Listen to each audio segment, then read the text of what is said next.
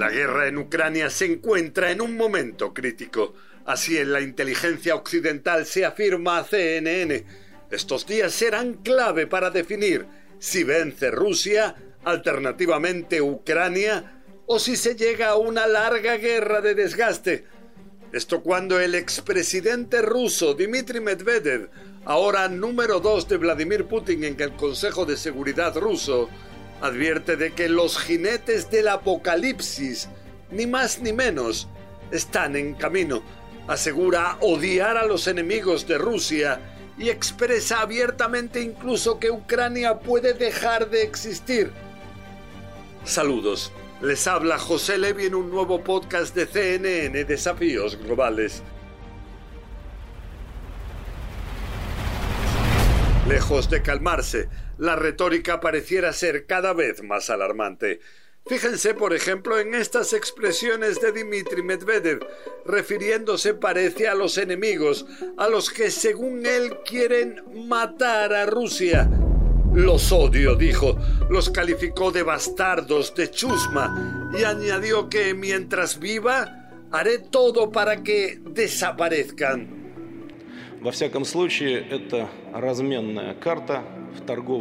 Difícil ser optimista al escuchar algo así, pues el expresidente Medvedev no es hoy un ciudadano más, sino que es vicepresidente del Consejo de Seguridad ruso, órgano clave estos días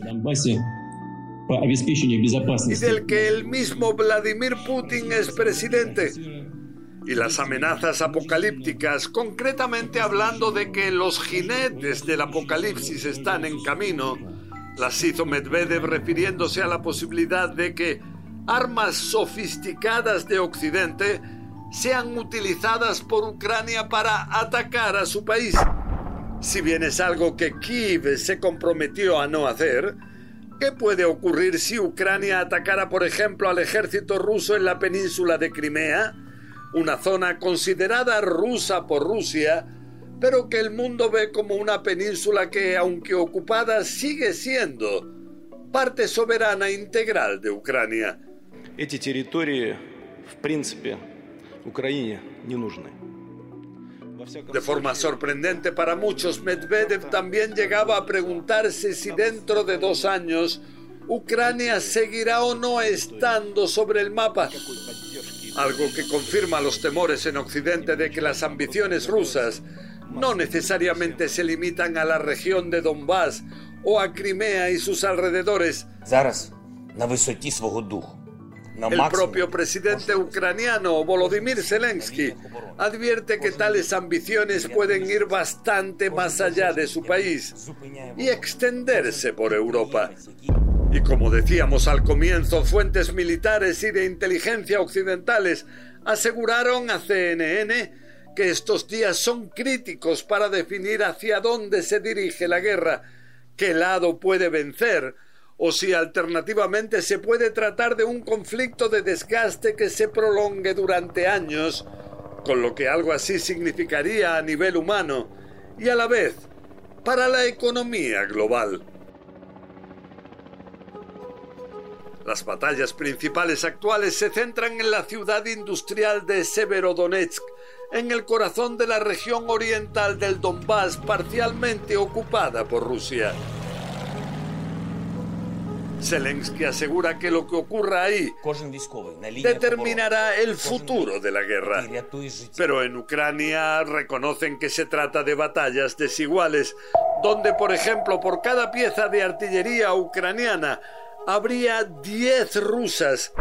Además, en Ucrania admiten que al ser una gran parte de sus armas anticuadas de fabricación soviética, cada vez cuentan con menos munición, también bombas, para poderlas utilizar en el campo de batalla. Y si bien las armas más sofisticadas prometidas por Occidente, sobre todo por Estados Unidos, están por llegar, los soldados ucranianos que se preparan para utilizarlas en el campo de batalla aún se encuentran en largos entrenamientos de un mínimo de tres semanas. Ingenios avanzados como las plataformas múltiples de lanzamiento de cohetes HIMARS con un alcance de hasta 70-80 kilómetros, no pueden ser operados de un día para otro. Esto cuando cada vez se teme más que Putin endurece sus posturas y que lejos de querer frenar la guerra y llegar a un acuerdo en el que se apropiara de tierras ucranianas, puede estar convencido de que con el paso del tiempo, de una u otra forma, puede lograr hacerse con el control de toda Ucrania, aunque esto le implique tener en el otro lado de la frontera una alianza atlántica hasta cierto punto temerosa, pero cada vez más potente, e incluso con dos nuevos integrantes, Suecia y sobre todo Finlandia algo que será tratado en la cumbre de la OTAN prevista dentro de unos días en España y que puede llevar a incluso doblar el número de kilómetros directos de frontera entre Rusia y la OTAN. De su parte, en Ucrania reconocen que uno de sus temores centrales es que conforme el conflicto se prolongue, las economías globales se debiliten y el tema deje de estar en el centro de la atención de los medios de comunicación, si algo así ocurriera, se sospecha que el compromiso occidental con su lucha también se vea afectado. the eyes of Lloyd Austin, for example, or General Mark Milley. Pero en una entrevista exclusiva ahora con CNN, el ministro de Defensa ucraniano Oleksiy Reznikov aseguró tras sus encuentros con la OTAN en Bruselas haber recibido compromisos claros de que el apoyo a Ucrania continuará siempre, todo el tiempo que sea necesario. Eso después de afirmar que, según documentos encontrados en el uniforme de un oficial de alto rango ruso caído en el frente, el objetivo de Vladimir Putin al comienzo de la guerra el 24 de febrero habría sido ocupar el centro de Kiev, la capital, en tan solo 12 horas. Dice Resnikov que solo cuando Occidente vio la resistencia ucraniana y cómo lograron expulsar al ejército ruso del norte de su país, es que decidió ayudar con las armas sofisticadas de ahora. Pero, eso sí, el precio para Ucrania, asegura Resnikov, que ya sería horrendo. Decenas de miles de muertes. Dice incluso esperar que la cifra no haya llegado aún a 100.000 fallecidos. Además, Resnikov rechaza la estimación estadounidense de que hasta ahora 16.000 soldados rusos perdieron la vida en el campo de batalla y asegura que la cifra también en ese sería mucho mayor.